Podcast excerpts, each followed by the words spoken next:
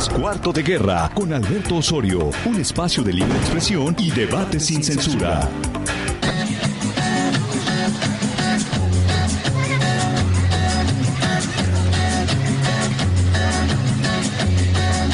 Solo voy con mi pena, sola va mi condena. Correré mi. ¿Qué tal? ¿Cómo le va? Muy buenos días. 31 de julio de 2019. Dice adiós el mes de julio y todo hace indicar que el agua no, que va a haber una buena cantidad de lluvia. No sé qué tiene en específico 2019 que nos está ofreciendo unas lluvias tormentosas. Eh, la ocurrida el día de antier por la noche fue sin lugar a dudas para la zona metropolitana desastrosa.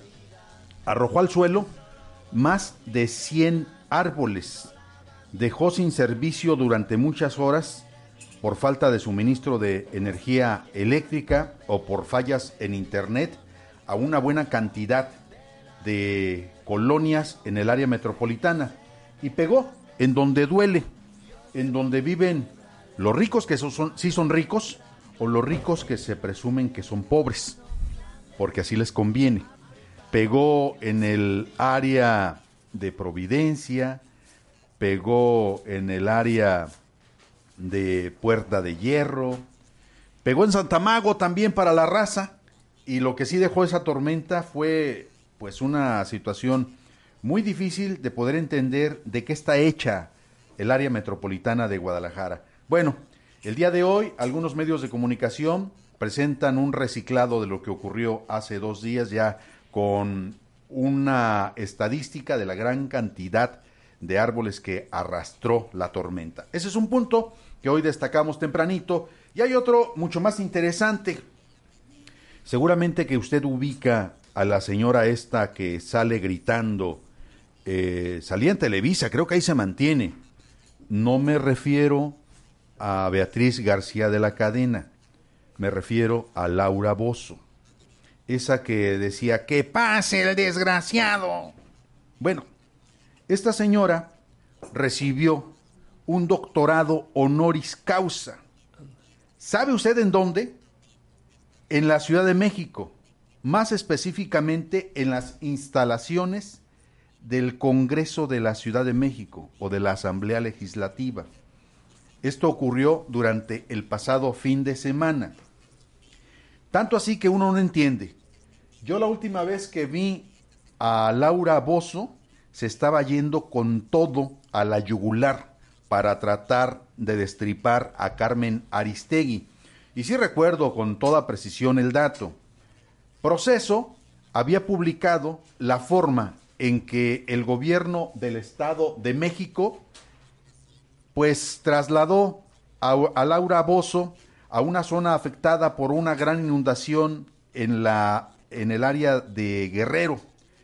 Eh, Laura Bozo llega a esta zona totalmente inundada y entonces un habitante de esta comunidad afectada tuvo que cargar a Laura Bozo cancharla, cancharla, esa es la palabra para que no se mojara sus piecitos la señora. Y bueno, esto lo publica, le digo que lo recuerdo con toda precisión porque lo publicó Proceso. La nota la retoma la señora Carmen Aristegui y da fe de lo que el fotógrafo pudo tomar en imagen y así se publicó. Pero fíjese usted la forma como reaccionó en ese momento Laura Bozo. Ahí le va una partecita nada más de lo que dijo Laura Bozo cuando Carmen Aristegui la exhibe de que todo fue un show montado para ir a ayudar a los afectados por esta inundación. Como usted está acostumbrada a mentir diariamente, que yo pedí helicópteros al Estado de México para ir a pasear, ¿verdad? A montar un show, a montar un circo. ¡Mentirosa! Señora Carmen Aristegui, usted es una mentirosa. ¿Sabe por qué? Porque yo fui a ayudar. ¿ok? Yo fui a rescatar gente, yo fui a llevar alimentos a comunidades donde nadie había pisado. Yo me sumé al grupo de rescate Los Relámpagos, porque he sido rescatista desde toda mi vida. He trabajado con los topos en Perú, en Chile, en muchos lugares. Yo no fui a grabar. Mi equipo de grabación, a quien le pido un aplauso para todos aquellos que fueron, fueron en balsas, caminando y fueron en carros de una manera sin ningún tipo de ayuda, señora Carmen Aristegui. Pero vamos por puntos, que yo escenifiqué un show que yo armé un circo. A usted, señora Carmen Aristegui, la experta en circos. Songolica, ¿se acuerda, señora Carmen Aristegui, de Songolica? Se lo repito, Songolica, donde usted dijo que una ancianita había sido violada. Bueno, esa es Laura Pozo, una señora de extracción peruana que después de haber sido corrida de su país vino a México a hacer un show mediático. Y yo la recuerdo por la forma como ella hace el periodismo. Dista mucho de las formas y los estilos que lleva a cabo Carmen Aristegui. Eh, todo mi reconocimiento y la verdad es que dista, pero dista muchísimo la forma como esta mujer grita para atrapar la audiencia. Y bueno, un solo dato, Carmen Aristegui fue votada de MBC por denunciar la adquisición de una casa por parte de la pareja presidencial y particularmente por la gaviota que tenía un costo de 80 millones de pesos y que dice ella que la adquirió con el trabajo y el recurso que le pagaron en Televisa. ¿Cómo se le puede creer? Carmen Aristegui fue sancionada por decir la verdad y esta señora es reconocida con un honoris causa. Déjeme leerle la nota porque la trae el día de hoy el periódico La Universal en su portal digital. Dice, otorgan doctorado honoris causa a Laura Bozo. Y luego el Congreso de la Ciudad de México se deslinda. La conductora peruana publicó fotografías con diputados de Morena, quienes también recibieron el reconocimiento, afirman las autoridades que solo prestaron el auditorio sin conocer los detalles de esta ceremonia. Y les creo. ¿Sabe por qué? Eh, a mí me tocó investigar este caso de estos honoris causa. Son unos honoris causa que se promueven a través de universidades patito. Por ejemplo, algunos magistrados y algunos señores del Congreso del Estado lo recibieron y se les cobraba 400 mil pesos. Luego se solicitaba un recinto de carácter oficial, si podía ser una universidad o si podía ser un recinto legislativo, mucho mejor.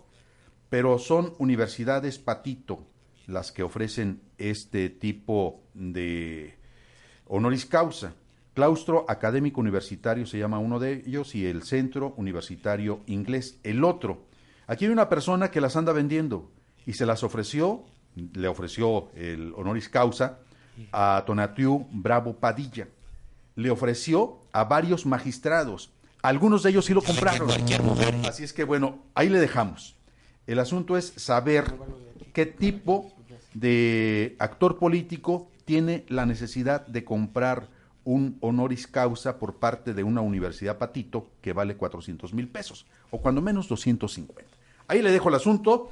Saludo con mucho gusto a quienes me acompañan esta mañana en esta mesa de transmisión. León Alberto Osorio Ballesteros, que quiere reemplazarme en este micrófono. Hijo, ¿cómo estás? Hola, ¿qué tal? Muy buenos días, pues con el gusto de saludarlos. Gracias por acompañarnos. Y está el líder de el partido Movimiento de Regeneración Nacional en el estado de Jalisco, don Hugo Rodríguez, a quien nos le agradecemos que nos acompañe. Y bueno, yo no sé, la agenda está saturadísima. Yo no sé por dónde vamos a comenzar, pero doctor, gracias. ¿No quiere usted un honoris causa? No, gracias. un saludo. Hay unos de Morena que sí lo recibieron. no, la, la, verdad es, pues es una vergüenza. Sí, verdad de qué se trata, qué, qué, qué forma de tratar de entender lo que es la comunicación eh, en México y qué necesidad de tener una cosa de estas para mantenerla ahí guardada en la casa. Así es que bueno, ahí está. posible de, de- de meterse en estos rollos algunos políticos y algunos comunicadores. Los sin sentido, ¿verdad? Sí, sí, sí, sí. Oiga, pues eh, lo convocamos esta mañana para que nos ayude a entender qué está sucediendo en términos de lo que es la política estatal, ¿no? Sí. Eh, traemos el arrastre de varios hechos que por mucho que el gobierno del estado no quiera ver, está mandando al suelo la imagen del gobernador. Primero, la bronca de la seguridad, que cuando está a punto de anunciar el gobierno del estado la conformación de este convenio para este, metropolizar la, la policía, hay una persona importante al interior de Movimiento Ciudadano, alcaldesa en Tlaquepaque, que dice, yo no voy, no estoy de acuerdo. Pero cuando se va a hacer el anuncio, por la mañana les asesinan al fiscal regional en, en Chapala, al señor Gonzalo Huitrón. Y luego este, apenas están enfrentando ese tránsito y se viene otra bronca. Se anuncia un tarifazo, como se le ha denominado, de 7 pesos a 9.50 el uso del transporte urbano. ¿Cómo ubicar desde la perspectiva de usted como líder de Morena lo que está sucediendo en estos momentos en el gobierno del Estado? Bueno, pues ubicarlo, digamos, de una manera lamentable, de entrada. Es evidente que nosotros en calidad de líderes de Morena aquí en Jalisco, somos oposición y como oposición pues no nos vamos a callar, vamos a hacer nuestro trabajo que es eh, estar denunciando permanentemente lo que a un juicio correcto no está funcionando en el Estado. O sea, yo creo que si las cosas se estuvieran haciendo bien en Jalisco, sería su obligación y no habría por qué aplaudirles. Nuestra, en cambio, nuestra obligación como oposición es estar señalando prácticamente es nuestro trabajo. O sea, históricamente la oposición tiene eh, que estar eh, señalando lo que a criterio de las fuerzas políticas debería estar cambiando. Es el caso de Jalisco. O sea, no hay manera de que pudiéramos estar haciendo un acompañamiento a la administración actual y diciendo que las cosas están bien. No hay manera de decirles. Eh, el asunto de, de gobernanza en Jalisco, que tiene que ver con el tema general de cómo está funcionando el gobierno, viene, hay que decirlo, desde una elección donde el señor gobernador ganó y ganó muy bien, ¿verdad?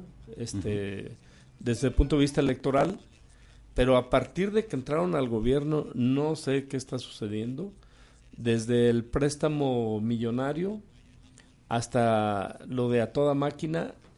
Y en este tema de las adjudicaciones y adquisiciones a lo largo y ancho de toda la administración, empezando hasta por el sector salud, y que de eso casi no se ha hablado, y el tema pues que hoy nos ocupa dos temas, que es lo de la tarifa, con eso aterrizamos lo de esta semana y definitivamente la Agencia Metro- Metropolitana de Seguridad que tú ya notabas. O sea, de, de todas estas dos cosas hay antecedentes que realmente el gobierno del Estado no está tomando en cuenta. Y están haciendo las cosas de una manera en la cual, a pesar de que salga eh, con videos y con un lenguaje muy contundente desde el punto de vista conceptual y frases muy hechas y envalentonado, el señor gobernador no hay manera de no señalar lo que está sucediendo.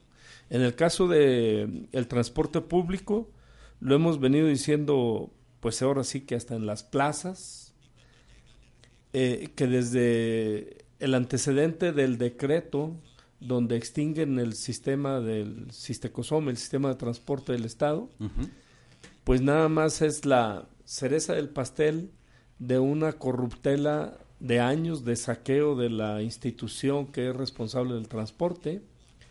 ¿Y por qué lo mencionamos? Porque justamente de, de ese decreto donde se extingue el Sistecosomi, De ahí de- deriva lo que hoy conocemos como ruta empresa. Que Y es, las- es un gran negocio. Sí, ¿no? La famosa ruta empresa, desde la administración anterior, hay que decirlo, lo estuvieron denunciando hasta los propios eh, em- dueños de rutas, los propios camioneros, para decirlo claramente, estuvieron denunciando la presión por parte del gobierno de obligarlos a entrar a un sistema de ruta empresa donde entregaban la administración y donde hacían otro pulpo camionero. Pero ese pulpo camionero tenía que ver con personas de carne y hueso que tenían intereses desde la administración de Aristóteles. Luego, con el gobierno actual, pues se agudiza el tema. Entonces ya entendemos también la molestia de personajes como Mariana, la diputada Mariana. Mariana O sea, Fernández la gente PRI. del PRI se molesta porque evidentemente ellos tienen mucha claridad que todos los defectos que se venían manejando en el sistema del transporte se agudizaron con esta administración de Alfaro. Y se agudizaron de una manera terrible en la cual eh, en una decisión definitivamente favoreciendo a el asunto del negocio y favoreciendo a la capitalización 100% está haciendo un aumento en realidad de tres pesos. Algo que significa un aumento, primero que nunca se había dado, un aumento eh, fuera de proporción, que lo único que va a generar es eh, una, mm, una ganancia mucho más alta en estas en rutas empresas que se van a apoderar de lo que eran las rutas del Ciste Cosome, ya se las entregaron a particulares, algo que había costado años desde la época de Alberto Rosco Romero cuando se metió el tren ligero, o sea, el tren, el el- los trolebuses. Sí. en la ruta aquella de Javier Minas, si ustedes recordarán hace años, cuando se vino tratando de cambiar el modelo del transporte por algo más digno, este, lo único que va a generar ahora es la ambición y, y el tema ya sin medida de un negocio que al final de cuentas es parte del gobierno. Vamos puntualizando del- ahí. Sí. Usted dice, eh, en realidad va a ser de tres pesos. Eh, yo quisiera que no tuviera razón, pero el problema es que se establece por parte de las autoridades que el precio pasa de 7 a 9.50. La bronca es que no se regresan 50 centavos. León Alberto, Bueno, esto por supuesto que es cierto. Sobre el hecho, a la hora de ejecutar, se van a cobrar 10 pesos, no se van a cobrar los 9.50. y entonces menos- el aumento es de 42%. No, es que no sí- del 35. Sí, sí existe otra opción. Tú puedes sacar tu tarjetita y a partir de eso depositar y tu cambio se te queda ahí. Pero, pues, realmente, ¿cuánta gente ha tenido acceso a las nuevas tecnologías? Que es otro problema. ¿Qué sucede cuando llega un señor mayor al tren y no sabe cómo pasar? Ya, ya no es poner tus moneditas y te regresan tu ficha. Se necesita, para empezar, una cultura. Sí. Se necesita educar. Se necesita enseñar cómo van a funcionar. Y, y la otra cosa es, pues a final de cuentas, el transporte público no debe de ser un negocio, es un servicio. E- Ese es un Correcto. punto medular, doctor. ¿Qué, qué le parece? El, el transporte público en Jalisco ahora sí va a ser negocio. Nunca se ha pensado en la necesidad de que pudiera ser, ante todo, un servicio de orden público subvencionado quizá, pero ante todo un servicio público. Sí, nosotros pudiéramos tamizar este, diciendo eh, que no se han cumplido ciertos objetivos que se fijaron como, como exigibles para poderles entregar eh, una, una cuota más alta para cobrar. Es decir, podríamos estar tamizando eso. No, el problema es el fondo. El fondo es que, eh, y obviamente pues no les gusta que uno exprese esto, el fondo es que este gobierno ya le entró al negocio descarado en el tema del transporte. Es evidente que eso no lo quieren señalar algunas personas. Yo he visto muchos movimientos sociales que se quieren subir al tema eh, y empiezan a, sin, a citar al Parque Rojo, a hacer mesas de trabajo, una iniciativa popular. No, tienen que estar señalando lo que está sucediendo. la extinción de una empresa que era la fundamental a la que la saquearon por años. Tienen que estar señalando todo el, el involucramiento sistemático del actual gobierno del Estado en un tema de favorecer a los particulares y hay que meterse al terreno jurídico. Al terreno jurídico es no son mesas en un parque rojo para una iniciativa popular, son meternos a poner definitivamente en la el dedo en la llaga, es lograr la suspensión, meternos a presentar amparos e irnos por la vía jurídica. Yo soy médico, no soy abogado, pero, Pero, es pero están buscando esa vía pero ustedes es en evidente que el gobernador tiene razón cuando hay grupos sociales que quieren meterse a hacer grilla con esto. Eso no es lo correcto. Lo correcto es señalar históricamente lo que ha venido sucediendo con el transporte, que claritamente lo dice un joven, ¿no? Requiere de educación para modificar el modelo de transporte en el Estado y requiere que el Estado se involucre a una tarifa social, no a una tarifa de negocio.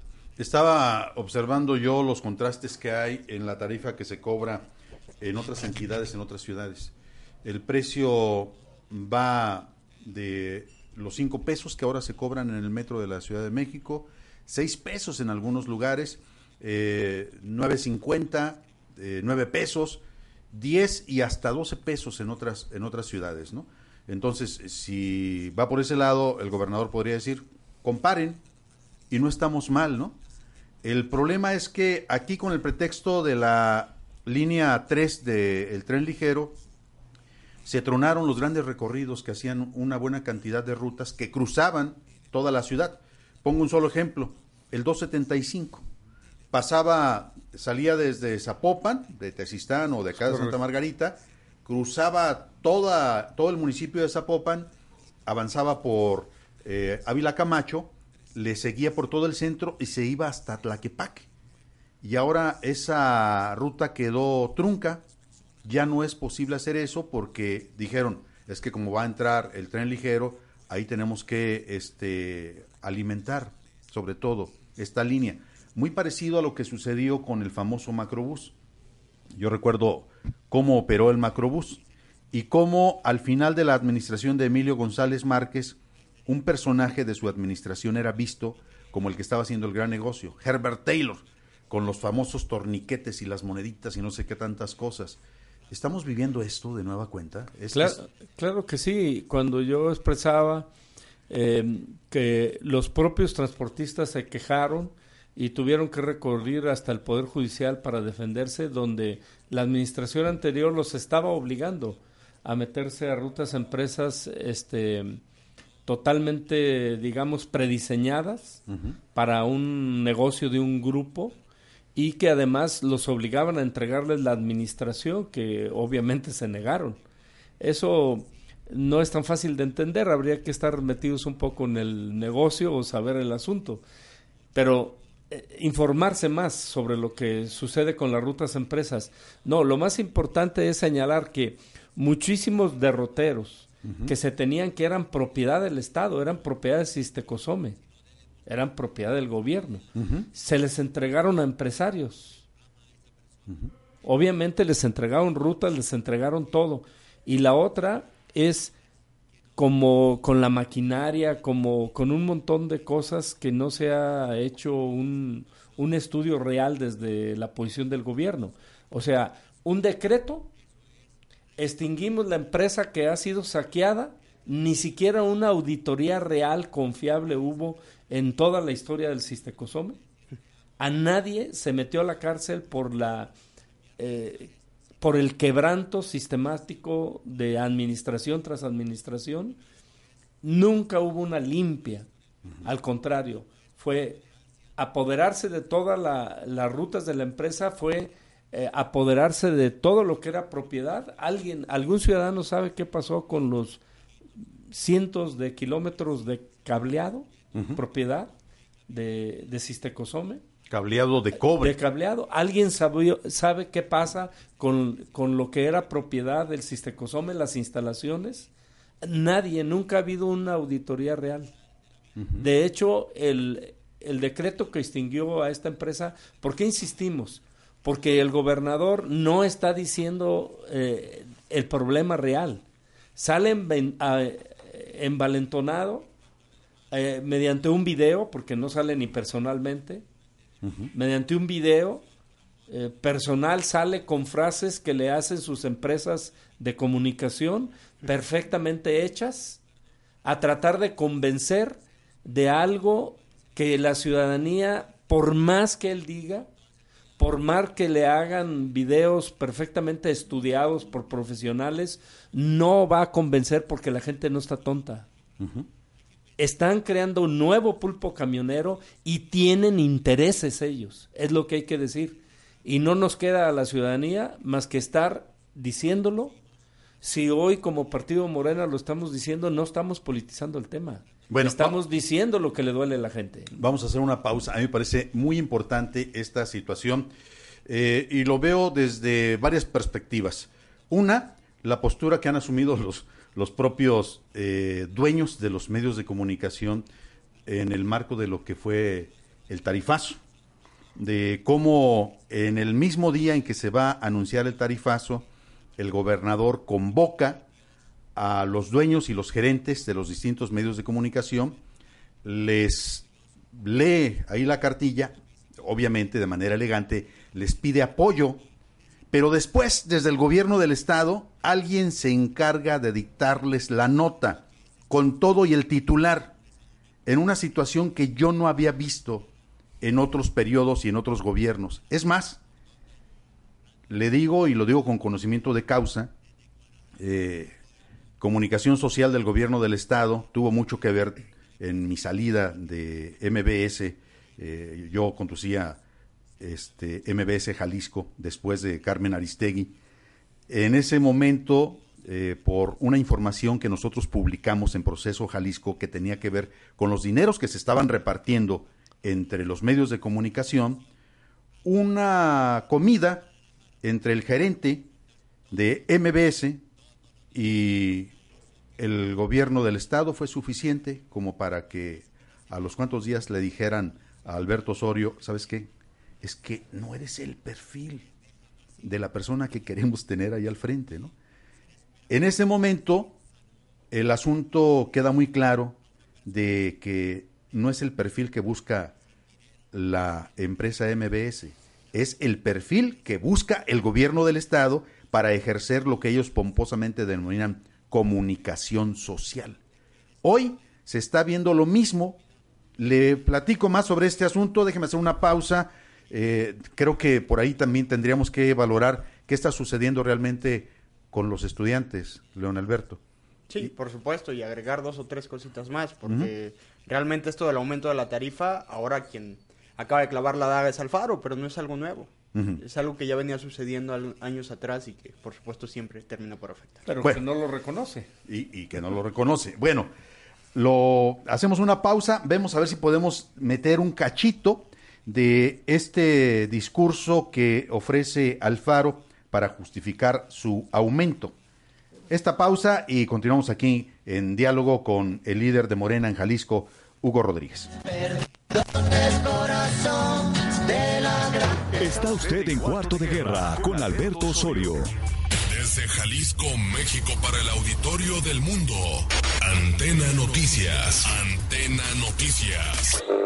Nuestras coordenadas, antenanoticias.com.mx. Estamos de 9 a 10 de la mañana de lunes a viernes. Cuarto de Guerra con Alberto Osorio.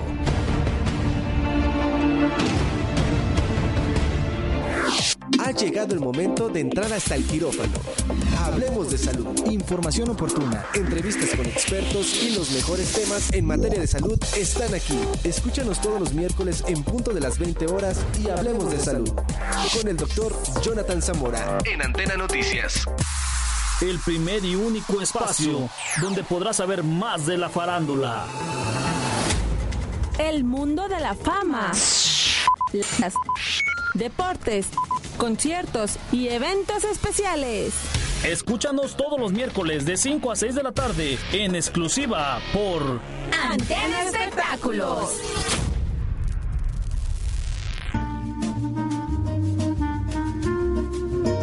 Victoria Falcón te espera cada miércoles en punto de las 4 de la tarde en Culturarte por Antena Noticias, con todo sobre cultura y arte. Gran victoria, ya pues, dame la alineación. Antena Noticias te invita a escuchar. A mí me da mucho gusto que los equipos que salen a no perder pierdan. Saludos donde quiera que estén. Boletín Fútbol Radio. Con Iván Sánchez Valencia, Carlos Cardoso y Mario Baruki. De lunes a viernes de 6 a 7 de la tarde. El fútbol sin tapujos ni mentiras. Boletín Fútbol. Las opiniones y comentarios aquí presentados son responsabilidad exclusiva de quien las expone. Cuarto de guerra, continuamos.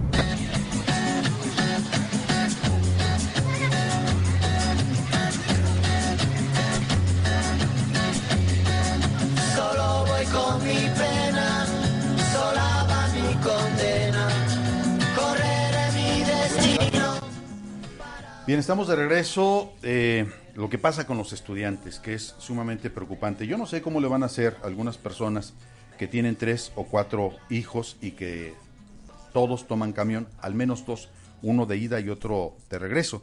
Hay otros que toman hasta cuatro camiones. ¿Qué pasa con los estudiantes? ¿Cómo cayó esto? Bueno, lo primero que me viene a la cabeza es hace algunos años cuando Aristóteles Sandoval anuncia que el camión va a subir Y unos meses después atropellan a, a la compañera de Prepa 10 afuera de Periférico. Entonces, afu- afuera de la prepa 10. Afuera de Prepa 10, sí. Se suspende todo, todo queda al aire. Pero de lo que se debe de estar hablando es, ya hubo un aumento de tarifa, ya existió. Y desde entonces se nos está prometiendo que las rutas van a mejorar, no es algo nuevo. O sea, hay un antecedente y este antecedente no ha dado el resultado que se prometió.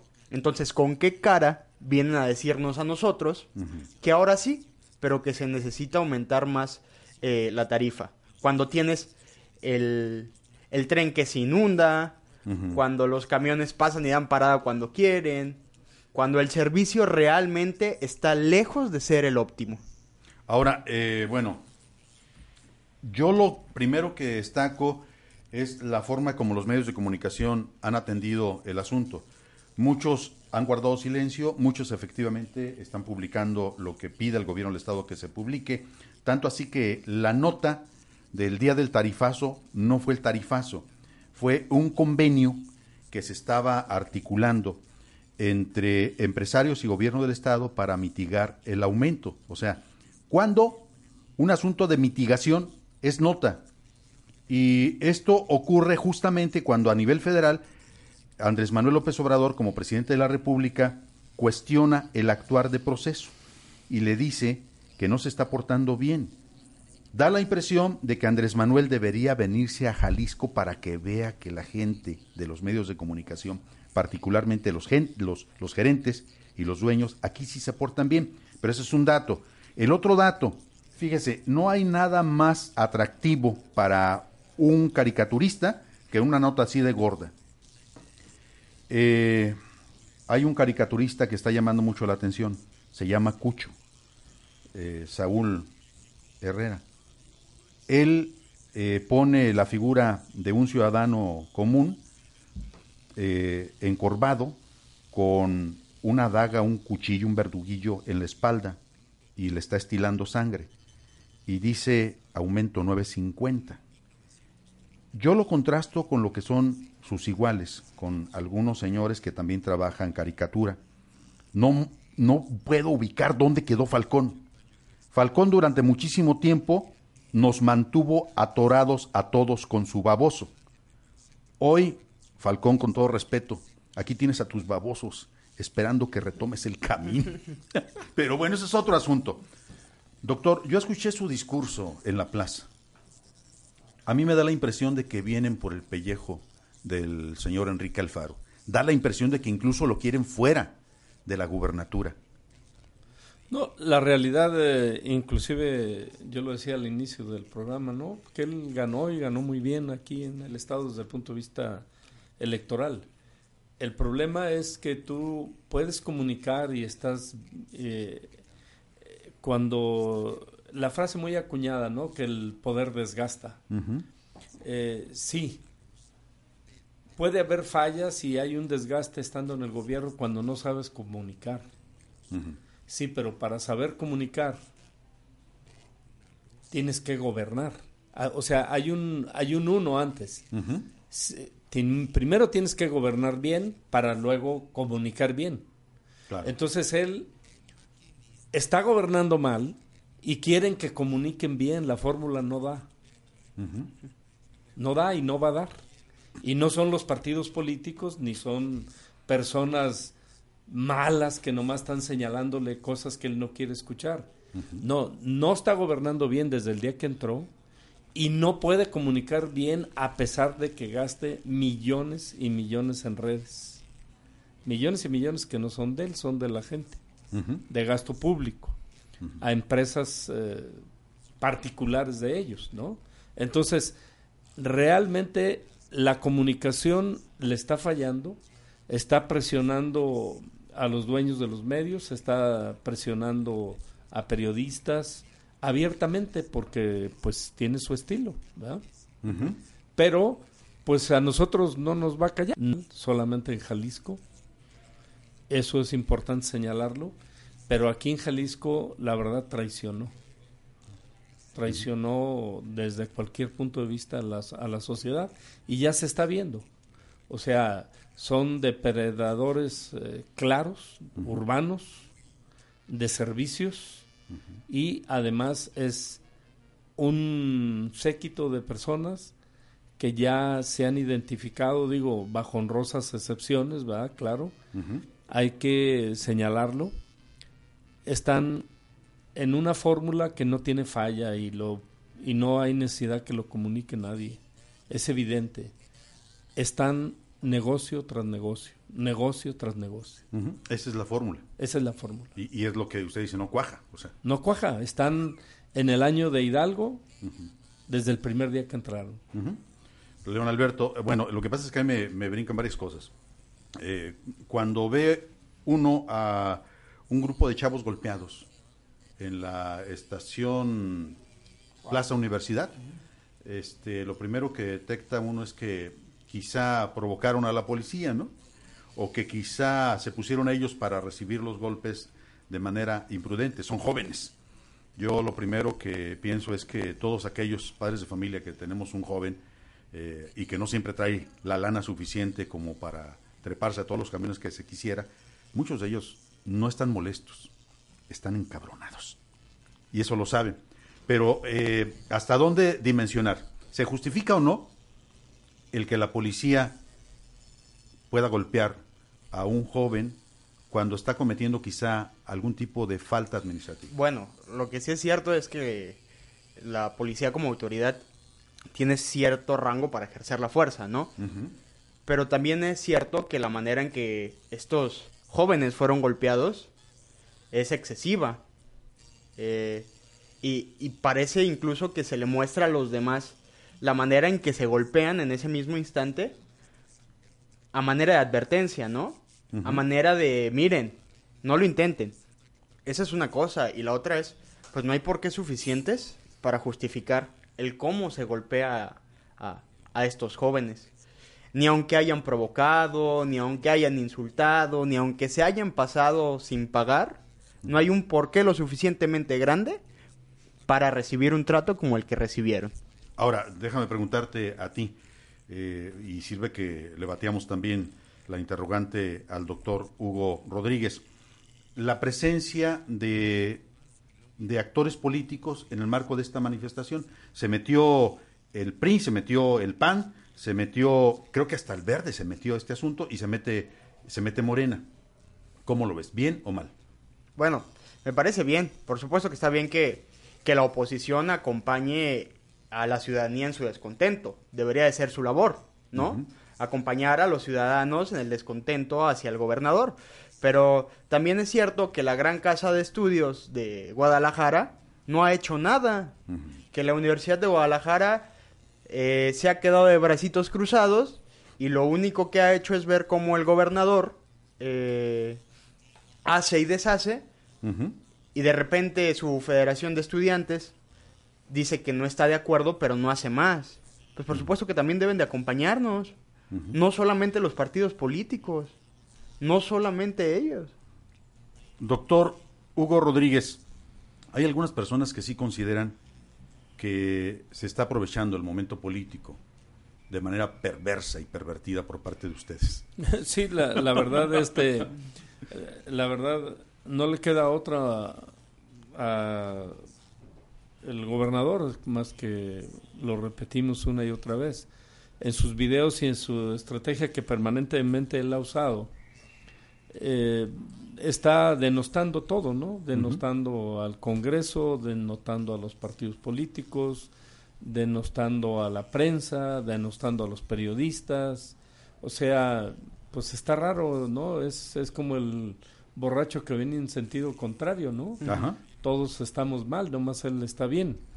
No, la verdad es que eh, si debiese haber a- a- habido un aumento de carácter técnico, tendría que haber sido con estudios, tendría que haber sido cumplimentando aún el decreto actual, regresando al tema del tarifazo. Hay un decreto, pero ese decreto es evidente que no lo puede generalizar, mucho menos al transporte masivo, eh, como es el tren. Ahí tendría que haber un estudio por aparte. Eh, para el transporte colectivo fue para el que se diseñó eh, el decreto que había un aumento por los aumentos de los combustibles, etcétera. Pero obviamente de ninguna manera de tres pesos, ni de ninguna manera, como lo decía eh, el, el compañero cuando atropellan a este estudiante en la prepa 10, es evidente que detienen el, el ejercicio del aumento porque no cumplían los requisitos. Entonces, uno a uno, cuando menos en la administración pasada, se fue otorgando cuando cumplían, cuando se certificaban. No, aquí va con todo, o sea, no tiene límite este gobierno. O sea, van a certificar y aumentar a tres pesos la realidad, porque no te van a dar cambio, a camiones que pintaron encima de los choques. Ni siquiera le sacaron los golpes. Sí, sí, sí, y por ahí está circulando un video Pues es una burla, pues. de, ¿no? de una persona que se sube al camión y lo primero que descubre es que el camión no trae asiento. y dice, bueno, esto es lo que nosotros tenemos que pagar, 9.50 por este tipo de, de servicios, pero a, a lo que voy es, no hay forma de llegar a acuerdos ante una situación de esta naturaleza con el gobierno del Estado. No hay forma de que el gobierno, en su capacidad de reflexión, pueda echar para atrás esto o tenemos que verlo ya como un golpe dado. Bueno, yo lo decía al inicio del programa, yo soy abogado, soy médico, realmente estamos estudiando desde el punto de vista jurídico qué es lo que se puede hacer. Eh, yo podría adelantar para los que son especialistas, hay un rubro ahí por la eh, de carácter constitucional donde se puede explorar el interés de la familia y la niñez y podría crearse a través de esta parte que ya ha sido que ya ha sido manejada por el poder eh, judicial, o sea, ya hay jurisprudencia sobre los derechos difusos de la ciudadanía, una parte de la ley que ahora se ha estado manejando. Entonces, por el derecho difuso de, de la ciudadanía podríamos estar buscando la defensa de la familia y de, y de los menores, que lo ventila artículos constitucionales y que podría evidentemente ir cerrando un cerco, no sería para la población general, pero bueno, creo que hay muchos caminos. Los que saben de derecho entienden que, que estamos tratando de explorar todas las rutas que se pueda para, para obligar a que hagan un aumento de una tarifa, sí, pero razonable. ¿Cuá- ¿Cuándo podrían ustedes tener ya este, algún elemento certero de lo que podría ser el camino? No tenemos tiempo, es evidente que debe ser en esta semana. En esta Yo semana. creo que de aquí al domingo se debe tener una ruta clara por donde se estaría actuando desde el punto de vista jurídico. Eh, yo sé que algunos colectivos y algunos grupos están buscando otras rutas. Yo, yo lo señalaba, ¿no? Hacer una iniciativa popular, estar... Eso evidentemente sí coincido con el gobernador. Eso es a darle a tole con el dedo a la gente, eso es hacer grilla. Es poner tu tiendita para juntar firmas y para hacerte visible para un movimiento político, 100%. Ujú. Entonces yo en eso sí no estoy de acuerdo, en que se generen mm, unos movimientos sociales solo para hacer grilla. En eso coincido con el gobernador. Bueno, eh, vemos a ver si podemos descargar el, el material, el video de lo que argumenta el, el gobernador del estado en el sentido de este aumento para justificar este aumento a 9.50 de la tarifa del, transporte. Este, lo mandé por ahí. Está, a ver, déjame ver si, si lo puedo mandar. Ahí lo tenemos, a ver si, si se puede descargar. Es de la plataforma de, de proceso, pero bueno, en tanto se ve eso, déjeme hacer alusión a otra persona que me parece muy importante dentro de los medios de comunicación. Hace un instante, León Alberto utilizaba una palabra que me parece muy importante. Dice, eh, partidos que deben acompañar a la sociedad o a los estudiantes. Y creo que esa es la palabra clave, acompañar. Los medios de comunicación tenemos que buscar las dos partes, tenemos que buscar el hecho, tenemos que indagar en lo que contiene cada hecho para saber la dimensión de la forma de actuar de los gobiernos, de las instituciones. Hay un señor que se llama Gonzalo Oliveros. Él recibió muchísimo dinero en la administración del señor Jorge Aristóteles Sandoval. Igual hizo con Emilio González Márquez del Partido Acción Nacional. Y hoy, aunque usted no lo crea, este señor que tenía una de las mejores señales en cuanto a su capacidad de audiencia y las rolas que ponía, que no, no eran tan malas, pero le daba por polemizar mucho sobre asuntos en donde siempre terminaba defendiendo a la institución independientemente de la forma como se actuara en contra de la sociedad. Bueno, ahí le va. Este mismo señor, Gonzalo Oliveros, justifica la represión de Alfaro. ¿Quién lo dice esto? No lo dice Cuarto de Guerra, no lo digo yo. Lo dice una de las plataformas digitales más importantes, Polemón, la misma plataforma que inauguró, que puso en funcionamiento el gran periodista Jaime Avilés.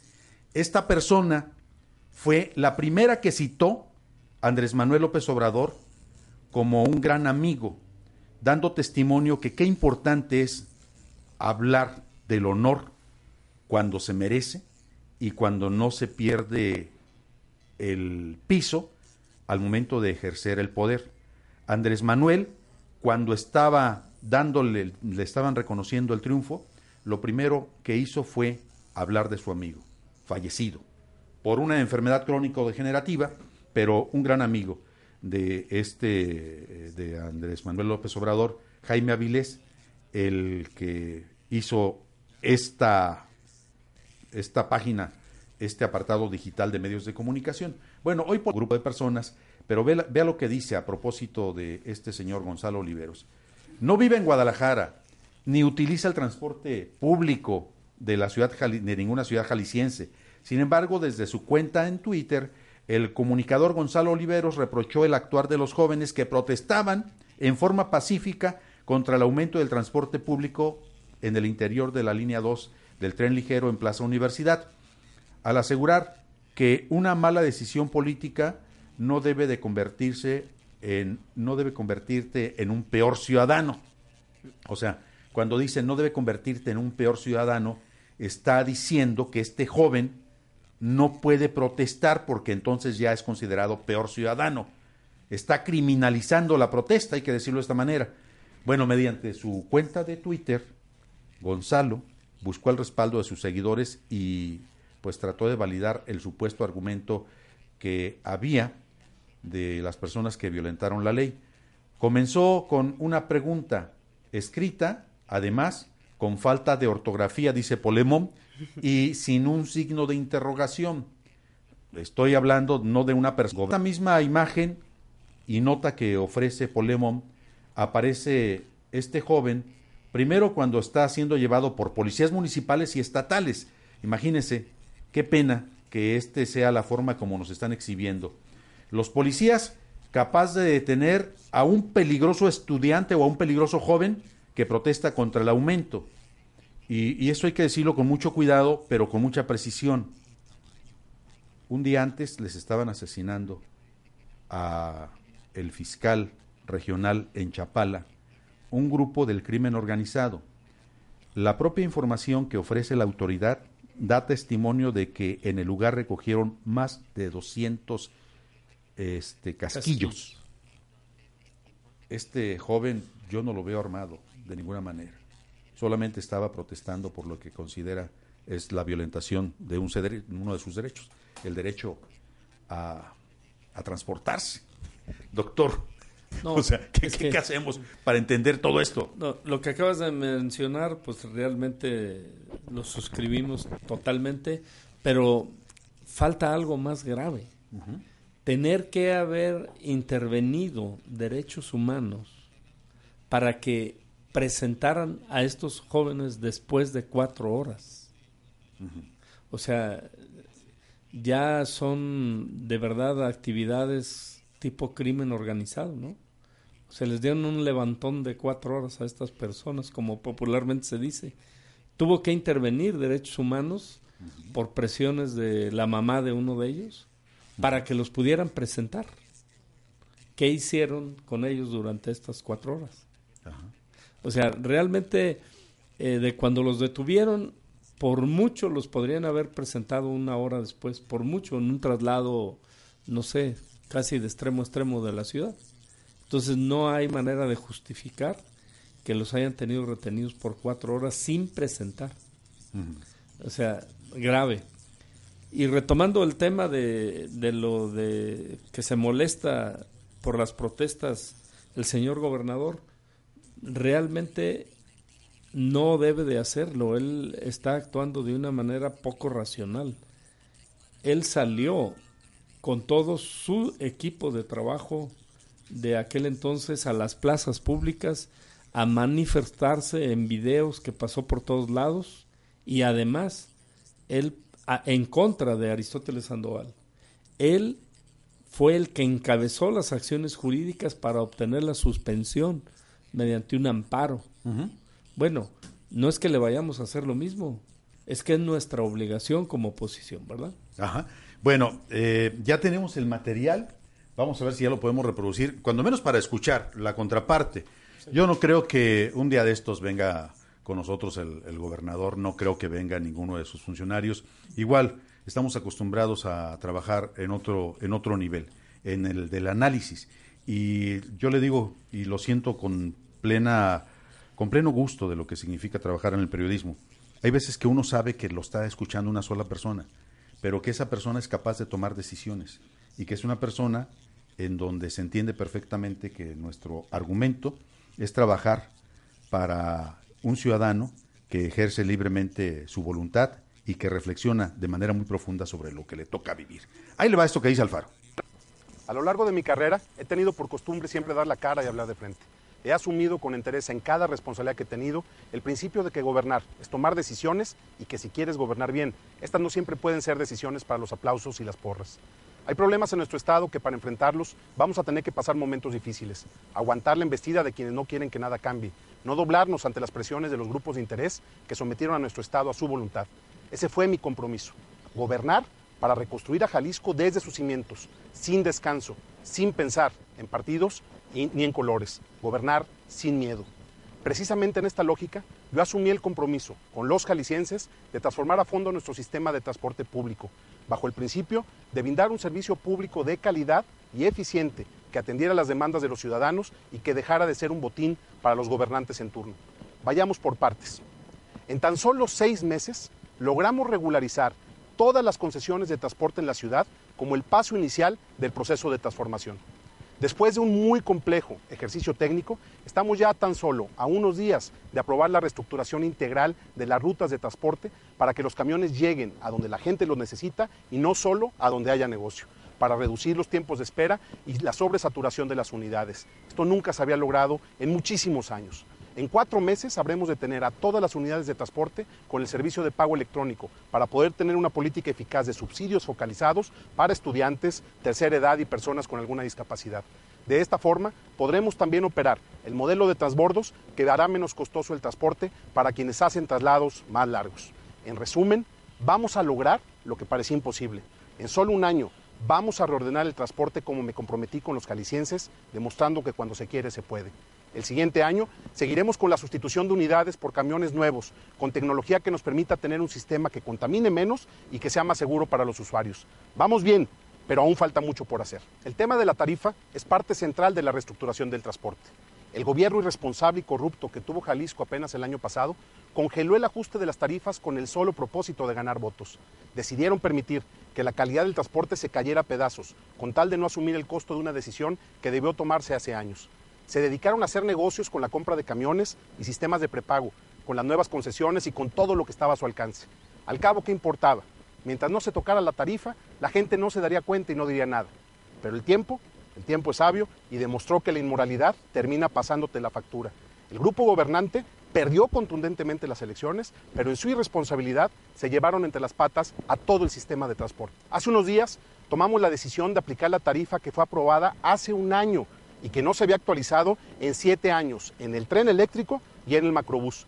Solo en estos dos sistemas, que quede claro, la tarifa de los camiones no tendrá incremento hasta que cada ruta cumpla con los compromisos que implica operar como ruta empresa. No se vale engañar diciendo que subimos el costo de todo el transporte en general. La tarifa de 9.50 se, se, aprobó antes de que nosotros fuéramos gobierno y se aprobó con criterios técnicos por el Comité de Validación en agosto del 2018 con la participación de universidades, sociedad civil y cámaras empresariales. Esta tarifa solo podrá aplicarla los transportistas que demuestren su compromiso con la calidad del servicio. La calidad no es negociable y vigilaremos que se... Bueno, ahí tiene usted este mensaje que presenta el gobernador del estado. No dice el contexto. Eh, aparece en redes sociales después de que el sábado por la tarde el señor Enrique Alfaro se convirtió en tendencia nacional, eh, en donde todo el mundo le estaba tundiendo. Había un hashtag que se denominó así, eh, Alfaro. Más adelante de este mensaje, Alfaro dice que se trató de una campaña montada y que fue muy costosa.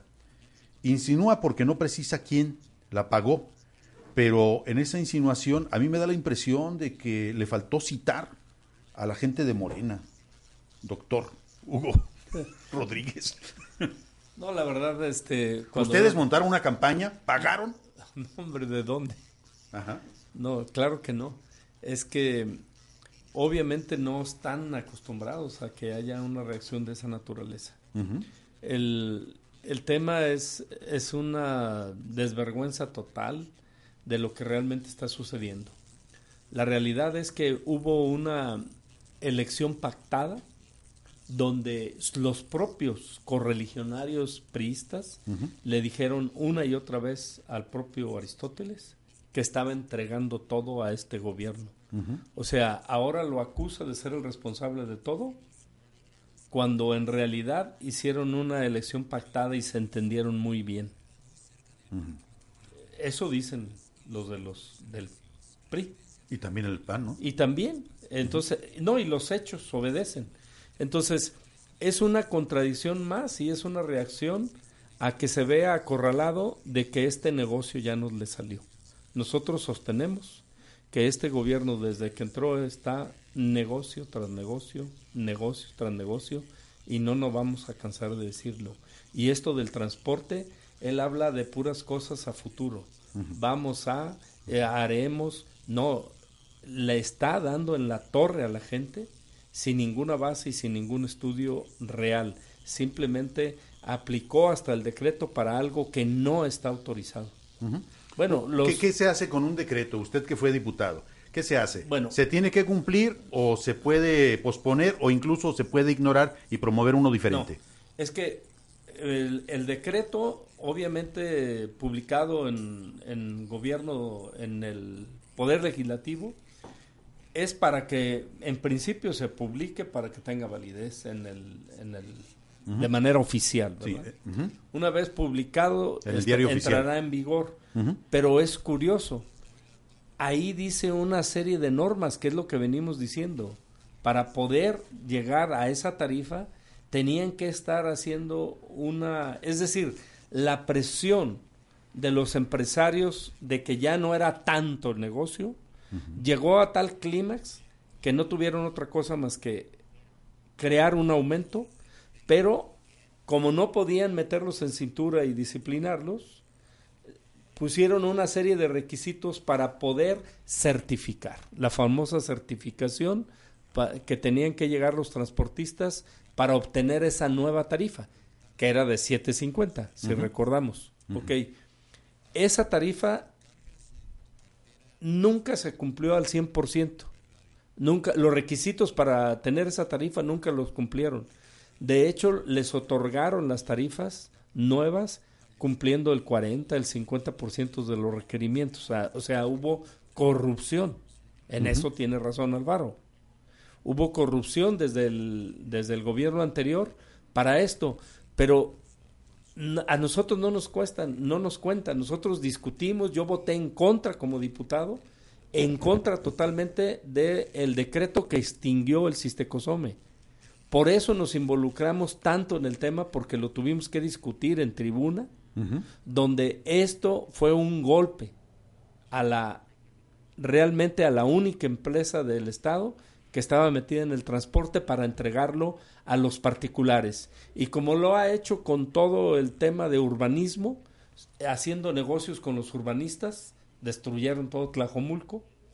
Bueno, ahora traen otro negocio más con los transportistas. Pero pues que lo diga públicamente, que lo reconozca. Si imaginamos que usted pudiera ser asesor del señor gobernador y esta tarde tuviera usted una cita a las 3 para decirle, oye Álvaro, vamos tratando de modificar algunas cosas en tu gobierno, ¿qué es lo primero que usted le pediría? Bueno, yo, yo no sería el día de hoy. Hoy yo, no yo, yo diría cuando entró. Cuando entró su gobierno yo le hubiera dicho, tienes 5 mil millones de un préstamo, más 6 mil que pidió el Ayuntamiento de Guadalajara, más, más mil que pidió el Ayuntamiento de Guadalajara, tienes 6 mil millones, más 3 mil 800 millones de un fraude en a toda máquina, tienes cerca, ya muy cerca a 10 mil millones de pesos. Con estos 10 mil millones de pesos aplica por primera vez en Jalisco la extinción de los particulares, o sea, una requisición del transporte para que lo ejerza el Estado. Y con 10 mil millones ahorita, él tuviera el primer proyecto realmente grande de su gobierno, que sería el ordenamiento y la modernización de todo el transporte público. Tendría que haber hecho una expropiación o lo que jurídicamente eh, se requiriera para realmente tener un ordenamiento total. Yo lo dije en, en mi intervención que dices que escuchaste. Sí. Una de las cosas a las que le han, vamos a decirlo para que lo entienda todo el público, una de las cosas a las que le han sacado es realmente que no le saque al faro, que no le saque. A lo que le han sacado es, primero, es una responsabilidad del Estado. Segundo, como lo estaban diciendo el joven Leonardo, es definitivamente un servicio, no es un negocio. Y tercero, el Estado ha tenido oportunidad de regularizar esto y ahorita fuera el gobernador más popular del país. Híjole, se, se mete a un punto muy delicado. Alfaro, antes del tarifazo, antes de la bronconona que se está enfrentando con feminicidios y con homicidios, incluso de destacados funcionarios de la administración, la fiscalía, ya traía una tendencia de aceptación del 26%, o sea, 20 74% de la población, o quizá un poco menos, consideraba que estaba llevando a cabo un mal ejercicio de gobierno. Yo no sé cómo concluir este, este asunto, León Alberto. Eh, si uno ve con detenimiento el video de Alfaro, le echa la culpa a todos los anteriores. Dice que la corrupción que le dejaron, pero no hay una sola persona llevada a la cárcel o cuando menos que se conozca que se le está investigando ni de la administración de Emilio González Márquez, ni mucho menos de la de Jorge Aristóteles. Bueno, yo creo que es algo que también pasa en el panorama federal, ¿no? También siempre hay señalamientos, siempre hay acusaciones, pero nunca un nombre concreto o, o Bueno, un en hecho. el ámbito federal, y no Sí. por defender a Andrés Manuel, pero sí, ya hay varios nombres. Está el de Lozoya, está el de Rosario Robles, que se está investigando. Bueno, sí, pero son casos aislados, ¿no? Pero independientemente de eso, creo que no se puede comparar un panorama federal a un estatal. Por supuesto que es más fácil conseguir un nombre dentro de un estado a un nombre dentro de toda una república mexicana. Por supuesto que las o el contexto que ahora vivimos no necesariamente necesita de un Enrique Peña Nieto en la cárcel. Y en cambio, si nos regresamos a Jalisco, pues tal vez sí necesitamos de un Aristóteles Sandoval en la cárcel. Pero espérame, si tú quieres levantar tu imagen, por supuesto que sí. Imagínate hasta dónde se iría en la tendencia de aceptación la imagen de Andrés Manuel López Obrador si metiera, aunque sea por un ratito, a Peña Nieto a la cárcel. ¿O qué sucedería con el señor Enrique Alfaro en su mala observación de su forma de gobernar si decidiera meter por un instante a quien fue el director de Sistecosome, doctor, a la cárcel? No, tan solo eh, que permitiera que transitaran las investigaciones. O sea, con un vinteo de estos eh, que acabamos de ver, realmente no va a solucionar los asuntos. O sea, eso funcionó en campaña. Eso funcionó cuando atacaba y, y él expresaba exactamente todo de lo que ahorita reprueba. No, lo que no debe de hacer es imponerle a Teresa Brito un dictamen a modo sobre un tema, como es lo de a toda máquina. Lo que no puede estar imponiendo son ese tipo de cosas que no permiten que haya una claridad y un combate a la corrupción. O sea, él definitivamente mm, no nada más eh, no está procurando la justicia o no está procurando acabar con la corrupción. Él está generando una protección de la institucionalidad, cubriendo. O sea, él sabe que hay un comisario que está extinguiendo todavía Sistecosome, todavía no indemnizan a todos los trabajadores. Bueno, es tan simple en el tema de transporte que hayan permitido una clara auditoría. Ni siquiera hemos tenido una auditoría. Que yo exigía que dieran la auditoría, los resultados de la auditoría de Sistecosome antes de la extinción. Era una exigencia de los trabajadores. Hubo manifestaciones de la FECTEM con cerca de cuatro mil trabajadores, cuatro mil personas, exigiendo que siquiera existiera realmente en papel una auditoría. Una. Nunca hubo. La extinguieron por vía fax track para poder entregar. Esto es muy importante. Para poder entregar las rutas propiedad de Sistecosome a particulares, que es lo que están haciendo con las rutas empresas. Como dice el propio Alfaro, al tiempo, a cada quien nos van a poner en nuestro lugar.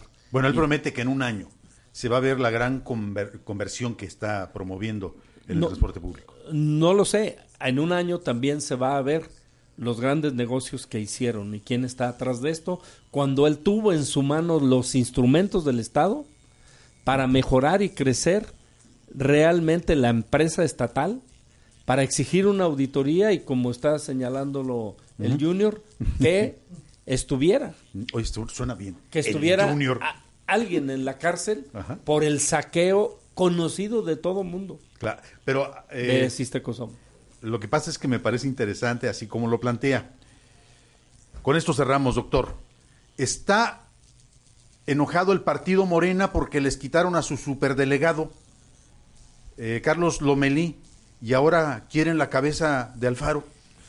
No, realmente no, qué bueno que tocas ese punto.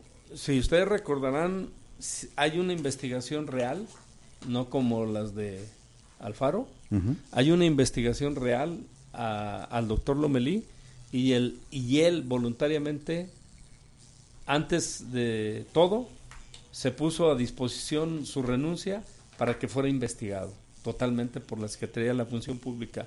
Y lo están haciendo sin límite, ¿no? Con todo. Pero Bueno, primero vamos quedó a ver como, los resultados. Primero quedó como delegado sustituto una persona que trabajó en el jurídico de las empresas de Lodomelí. Después queda como este dele- superdelegada otra persona también ligada con las empresas de Lomelí. Sí, claro. Yo creo que en esa parte no pueden improvisar en lo de los programas sociales. La persona que actualmente está, que es Blanca Vargas, realmente ella venía funcionando como una responsable regional. Entonces, es una persona que está totalmente involucrada. Es, es muy peligroso que alguien que no sabe nada de eso se metiera en este momento en el control y en el manejo de los programas sociales. Tiene que ser alguien que tenga conocimiento. De hecho, yo creo que hasta por eso mismo, eh, obviamente no cuadró el asunto del abogado, más bien era como para la entrega-recepción, ¿no? De acuerdo. El caso de Juan Soltero, hay que decirlo claramente, yo lo veía más bien como la figura para una entrega-recepción hasta que haya todas las investigaciones. Juan Soltero se le cita como defensor de grandes capos del crimen organizado en la República Mexicana. Sí, es una nota que ha salido como respuesta a algunos señalamientos puntuales que se le hicieron en su momento en campaña a, a este a, a Enrique Alfaro. Eh, Juan Soltero ha, ha estado hasta ya por la vía jurídica demandando al medio que sacó eso porque él está demostrando que no es cierto. Híjole.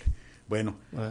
Doctor, muchas gracias por habernos acompañado. contrario, lo volvemos a buscar para hostigarlo, así como lo acostumbramos a hacer aquí en. Cuarto de Guerra. No, muchísimas gracias por, por este acompañamiento.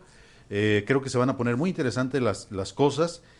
No tuvimos oportunidad de platicar qué está sucediendo al interior de Morena, pero Lo haremos en reagendamos, ¿no? Muy bien. Gracias por acompañarnos. León Alberto, ¿te parece si ofreces una, una conclusión de todo lo que discutimos aquí? Pues yo creo que lo que también tendríamos que ver un año es cómo le está yendo al gobernador, ¿no? No solamente cómo están las rutas, porque si no garantizas ni la seguridad ni un transporte digno, hablamos después. Así es, bueno. Negocio Y- tras negocio. Y tendríamos que ver cómo le está yendo también a Andrés Manuel en un año más.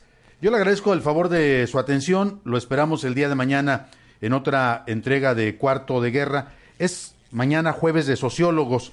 Vamos a discutir algunos asuntos que tienen que ver con este encontronazo que se está dando entre el presidente de la República y algunos medios de comunicación, que Andrés Manuel no le baja. Y proceso, fíjese lo que son las cosas. Cuando proceso calla, es porque algo muy grueso está ocurriendo al interior de una de las revistas más importantes de la República Mexicana. Proceso no publicó los cuestionamientos de Andrés Manuel López Obrador. No ya, sé. ya cambió de dueño, ¿no? Ya, bueno, no, nomás entró. Primero estuvo Julio Cherar Hijo al frente del Consejo de Administración. Luego dejó, de- entró a ese consejo María Cherer, que está al frente, pero da la impresión de que María Cherer o no la dejan operar o sencillamente no está promoviendo grandes cambios.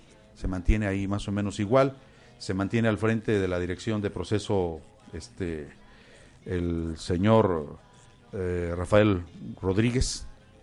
No sé qué va a suceder, pero sí existe la posibilidad de que proceso desaparezca en su edición impresa y quede reducida nada más a la versión digital, que por supuesto sería un gran retroceso. Pero bueno, ahí lo dejamos. Después lo platicamos con más lujo de detalle. Doctor, muchas gracias. de la grande Babilón. De Guerra es un espacio destinado a la reflexión de ideas y debate abierto. Agradecemos su atención y lo esperamos en nuestra próxima edición.